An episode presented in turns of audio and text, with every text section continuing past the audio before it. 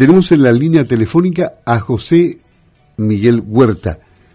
Él es autor de, por ejemplo, Hijos de dos guerras. También nos puede hablar de toda su producción que tiene en el tiempo, pero hablemos con él, conozcámoslo profundamente.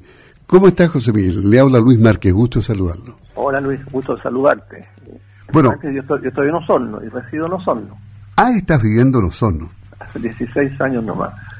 Ah, perfecto. estoy, estabilizado aquí y creo que soy el único autor osornino que se publica a nivel nacional. Ah, perfecto. Sabes que le daba un vistazo, no, no, no he leído la obra, pero solo con, con el resumen eh, es, es interesante tener, estar vinculado a familias que estuvieron marcadas por la guerra. Cuéntanos cómo rescataste todo. Son los abuelos de una familia de acá, de Osorno eh, mitad Osorno, mitad Purranque. Eh, eh, por un lado, por el lado eh, paterno, que son, ellos son alemanes, croatas por madre. Por el lado paterno, el abuelo de, esta persona que vive aquí en Osorno, fue combatiente alemán de la Primera Guerra Mundial. Y él era un, el joven, el tripulante más joven del buque alemán Dresden un crucero que tuvo la particularidad que combatió aquí en las costas chilenas, en Coronel, en la octava región. Después eh, hubo otro combate en las Malvinas, donde la flota alemana fue prácticamente destruida y el único que se salva es el Dresden, que se, se esconde en el estrecho Magallanes, después lo esconden eh, descendientes de colonos alemanes en el fiordo de Quintupeu, gente que residía en esos tiempos en Puerto Montt y lo auxilian y posteriormente sale a aguas abiertas y eh, es encontrado por los ingleses porque estaba bastante averiado en, eh, en Juan Fernández. Entonces ahí se hunde, lo hunden los alemanes. Por lo tanto es un, eh, un buque que está absolutamente ligado a nuestro país. Y por parte materna, que son croatas, el otro abuelo es combatiente de la Segunda Guerra Mundial, es combatiente del ejército alemán también, a pesar de ser croata y es un hombre que en los finales de la guerra, Alemania derrotada, tiene que huir desde el frente ruso con todo lo que eso significa en términos climáticos y en pésimas condiciones, heridos, comiendo ratas, raíces, etcétera, cruzando la Bielorrusia, qué sé yo, con en la esperanza de llegar a Austria. Él tenía la esperanza que su mujer y sus hijos se arrancaran de Croacia, que en ese momento ya estaba en manos del dictador Tito, y también pudieran llegar a Austria y encontrarse ahí porque la madre de los niños era de ascendencia austríaca. Y ahí hay toda una epopeya, toda una historia familiar de la huida de estos niños con su madre, de la huida de este hombre desde el frente ruso herido para llegar a Austria pasando por Bielorrusia, la Alemania Oriental. En fin, hay toda una historia que es, bien dramática. Para entender un poco por qué elegiste tú este esta historia, eh, y llevarla a un libro, ¿es porque tienes un pasado de, de marino tú? ¿Fuiste, ¿Estuviste en la Armada, no? Sí, yo eh, fui cadete naval durante tres años y soy oficial de reserva de la Armada. Después, en el año, esto fue entre el año 71 y 72.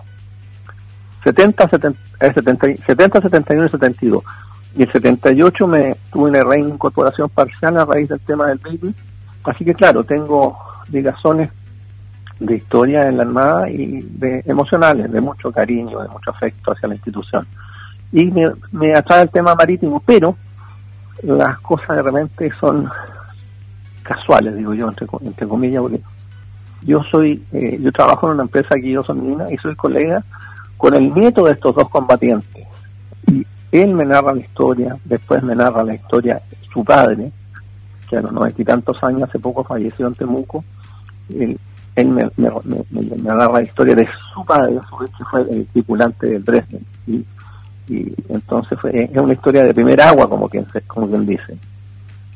Y claro, es un tema súper dramático. El solo hecho de, del exilio ya es dramático. La, inmigración ya es complicada, pero eh, estos, estos trayectos en Europa en la, a fines de las guerras de la Segunda Guerra también hay, hay, hay mucha aventura, mucho drama, mucho dolor, mucho desarraigo. Y eso es lo que se va narrando ahí. Claro, qué interesante y la coincidencia hoy día es 20 de agosto, natalicio de O'Higgins, que murió en el exilio. Así, es, pues. Afirmativo, se me pega un poco el lenguaje marino. Claro, murió exiliado, es justamente. auto, auto exiliado. Sí, pero bueno, eh, fue, tuvo un gesto. Yo, yo, a pesar de que tengo alguna ligación de sangre con carrera, eh, soy un gran admirador de Higgins, creo que un tipo muy valiente, muy adelantado a su tiempo, un hombre que eh, vio las cosas con mucha anticipación, el tema de la esclavitud, el tema de la igualdad de las razas, eh, el tema de la chilenidad, tuvo la visión de, preocuparse de que Chile se hiciera del estrecho Magallanes, un, visionario, un visionario realmente, yo lo admiro mucho. interesante escuchar a un, podríamos decir, carrerista, ¿no? Eh, hablar así de O'Higgins, eh, es decir, eh, recordando lo que pasó con Manuel Rodríguez también, que son los claros y sombras de, de O'Higgins. Los dos son, los tres, los tres son admirables, cada uno en su función, cada uno en su momento. Naturalmente que hubo problemas entre ellos, porque tú sabes, las pasiones humanas, hasta hasta hoy día se reflejan en, en, nuestro entre nuestras dirigencias, qué sé yo, y a nivel mundial, el ser humano es tan complicado y tan complejo pero con, con la perspectiva del tiempo uno se da cuenta del valor de cada uno de nuestros próceres. Ah, claro. Bueno, y tú, y tú tienes visión política porque has sido comentarista político, fuiste comentarista político en Radio Agricultura de Los Ángeles, columnista de en los diarios Austral de Temuco y Las Noticias de Victoria y colaborador permanente del Diario El Sur de Concepción. Es decir, siempre has estado ligado, además por razones familiares, hijo y nieto de políticos liberales. Eh, por lo tanto, hay una, Así es, una ligación. Y de hecho estuve eh, alguna vez participando en algunos programas de conversación ahí en la radio Sago, colaborando con el, el hijo de un, amigo mío muy querido que es don Harry Jurgensen. Y no me, y no me digas que tú tienes... Eh, ¿Qué visión tienes de lo que está pasando hoy día en Chile? Desde el estallido social hacia adelante, más atrás, eh, todo lo que ocurrió después, en fin, lo que, lo que vamos a ver en, en la Convención Constitucional, en fin. ¿Cómo vamos a salir de todo esto? Mira, a mí me encantaría hablar de mis libros, pero hagamos un paréntesis. Eh, sí, claro, no, pero vuelvo a los libros después. Vamos a ir a la escampadilla también. Sí, mira, eh, se ve preocupante. Lo que te decía recién, pues, respecto a higienista y carrerista y qué sé yo las pasiones de repente no dejan que el ser humano tenga una visión objetiva de los hechos. Tú de repente miras este tema de la convención constitucional y no puedes creer las cosas que se escuchan. ¿ah? Sobre todo con un país con una tradición republicana ya de, de, varios de varios lustros, pues entonces eh, pareciera que, que hay que destruir todo y construir de cero. Y la verdad es que yo soy de otra opinión, pues yo, yo valoro cada etapa que ha tenido mi país y cada, cada episodio histórico ha ido seguido construyendo sobre otro y todos son valorables. Entonces esto de, destruir todo para construir de nada me suena a la época de los de los soviets en, la Unión Soviética o, de Mao en la China en la China comunista y bueno los resultados están a la vista no eh, eh, la Unión Soviética ya no existe y, la China además se ha desarrollado en base a un sistema de economía social de mercado y de empresa de, y, de, libre empresa. Entonces, sin duda que uno nota cierto, cierto nostalgia retrógrada sobre proyectos que ya fracasaron y, ve cierta intransigencia. Yo creo que va a primar la cordura, yo creo que va a primar la cordura en la convención y hay gente que no siendo el sector, digamos, de lo que se podría llamar el Chile Vamos, hay gente cuerda también en el centro, la centro izquierda. La centro izquierda tiene también un tremendo mérito en la construcción de este país y no creo que esté dispuesta a que gente eh, termocéfala, digo yo, eh, quiera destruir todo lo que ellos construyeron también. Pues si Chile lo hemos construido entre todos, ¿ah? no entre algunos. Bueno, así es. Diez minutos para las once démosle unos minutos también a los otros libros. Este denominado Agonía en el Mar, que habla del Calvario de la Janequeo, eh, una de las tragedias navales en Chile que casi todos la conocemos, pero que tú la, hiciste el libro y, está muy bien relatada. también te llegó muy de cerca por haber estado en la Armada. Esta era una escampavía. Eh, ¿Está en Chile, no? ¿O estaba importada de, otro país? No, estos son todos en, en este ¿En mar? Un ex, no, no, estos son, son buques que se trajeron de Estados Unidos en general en, esos años. Y, y no, no, no tenía el nivel de tecnología que tiene hoy día ni la capacidad. Este era un, un, eh, un, transporte, un, transporte de alta mar, un ATF que le llaman los gringos, y, de, origen norteamericano. Bueno, está muy ligado a esta zona también, pues, eh, Luis, porque resulta que la Janequeo sucumbió aquí frente a las costas, de Purranque, a la cuadra de Purranque, como diría un, marino. Y ahí sucumbió y hay una serie, hay una serie de, de puntos que yo describo ahí en que se ve mucho también la intransigencia, la soberbia a veces del ser humano, la porfía de repente obtusa, y bueno, derivó en la muerte de 52 marinos chilenos. Es una de las dos más grandes tragedias navales de la Marina de Chile. ¿Me estás diciendo que hubo malas decisiones? Sí, claro, no, yo lo digo en el libro, pero de. Y te digo, es más, eh, hubo malas decisiones de parte del mando, el mando de la zona naval en esa época. Eh, hubo cierto, bueno, yo conozco a los marinos, si el marino le da una orden, la va a cumplir, pero pudo haberse meditado un poco más, porque fueron a rescatar a un buque que estaba varado ahí en, la talla Manque-Mapo, ahí frente a en las costas de Purranque, y que está con una clara imposibilidad de, poder, varado significa que mar en una tremenda tormenta lo levantó, lo dejó a 200 metros de la rompiente, en la arena.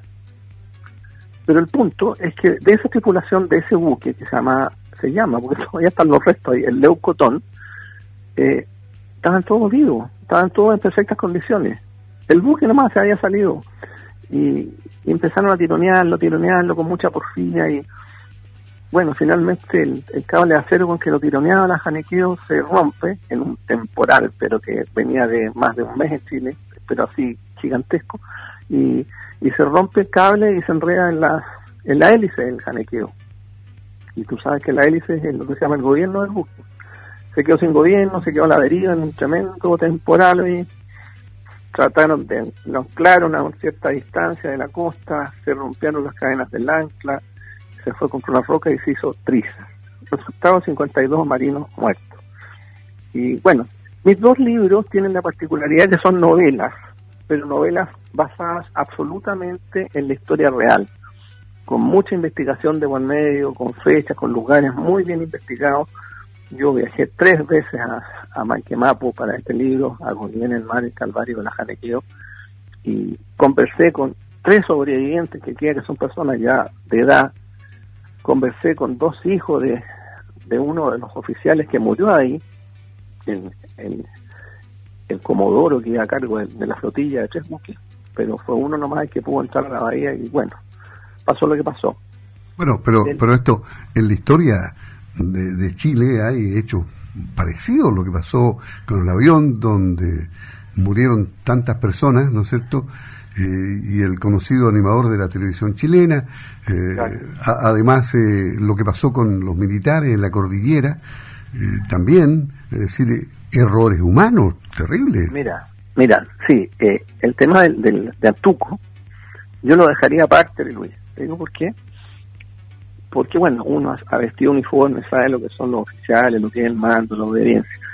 En el, en el caso de Antuco hubo una responsabilidad criminal de un oficial de menor grado, que a causa de su responsabilidad criminal y la, justicia así lo determinó, eh, bueno, fue condenado.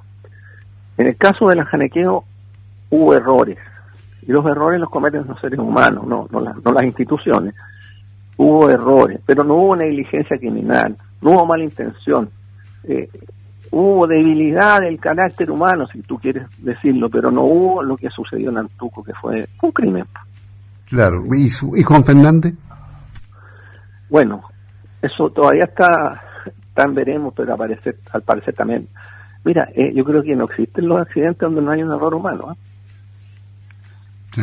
Con la diferencia que si tú te, se te revienta un neumático es porque el neumático estaba gastado o alguien arrojó algo en la carretera o por algún motivo eh, había una falla en, tu vehículo, pero las cosas no se producen así porque sí, es porque por negligencia, por dejación del ser humano.